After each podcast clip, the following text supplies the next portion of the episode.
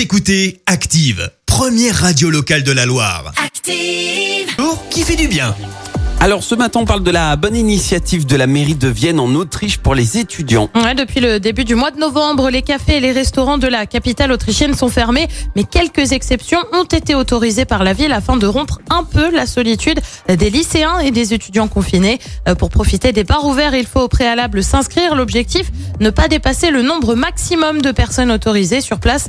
Les consommations sont interdites à l'exception de l'eau et des friandises, mais l'essentiel est ailleurs. Trouver un peu de place, un peu de calme, un peu de convivialité. Euh, Quant aux patrons de bar, c'est l'occasion pour eux de recevoir une clientèle jeune dans l'espoir qu'elle prenne quelques habitudes et revienne une fois la pandémie passée.